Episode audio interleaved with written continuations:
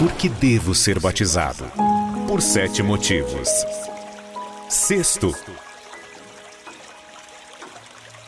O diácono Felipe estava fazendo a obra de Deus, pregando o evangelho, mas um anjo do Senhor disse para ele ir no caminho que ia de Jerusalém para Gaza. Ué, ele obedeceu e foi sem saber por quê.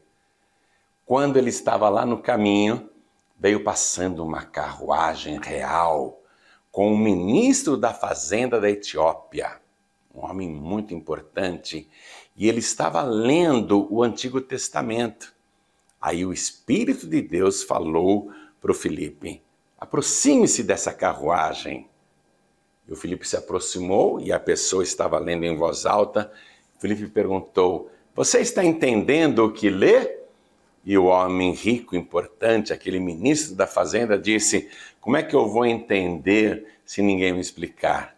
Aí o Felipe disse: Eu posso explicar para você, eu sei. Ah, então sobe aqui na carruagem. Aí o Felipe foi explicando que aquela passagem bíblica de Isaías falava de Jesus Cristo e que ele morreu pelos nossos pecados, que ressuscitou dos mortos, que mandou pregar o evangelho a toda criatura no mundo todo, e aquele homem era etíope, estrangeiro. E que quem cresce em Jesus e cresce no evangelho e fosse batizado seria salvo. Aí o homem disse: batizar? Como assim? É, descer a pessoa totalmente na água se ela crê em Jesus. Ah, eu creio. Olha a água ali. Tá vendo aquela água? A gente não pode descer lá e você me batizar?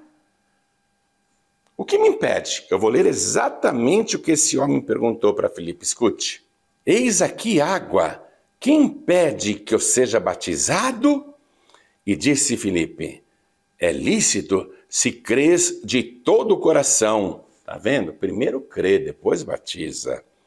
E respondendo ele disse: Creio que Jesus Cristo é o Filho de Deus. Ó. E aí Filipe o batizou. Quem crer e for batizado será salvo. Percebeu também que este homem não ficou esperando para se batizar?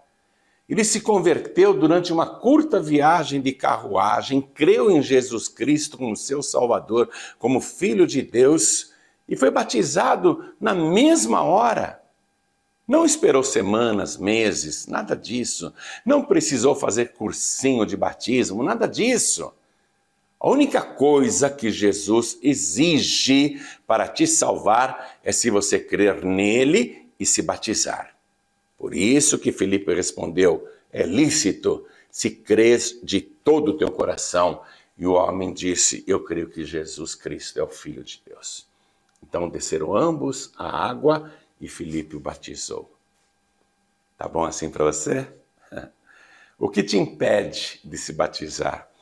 Felipe não ficou perguntando: vem cá, você é casado, solteiro, vive bem com a sua mulher, ou é separado? Como que é a tua vida conjugal? Não, Felipe não perguntou nada. Por quê? Porque a salvação é pessoal.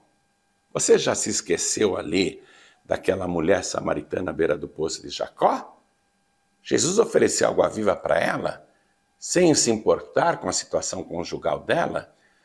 E Jesus disse: Eu quero dar água também para o teu marido.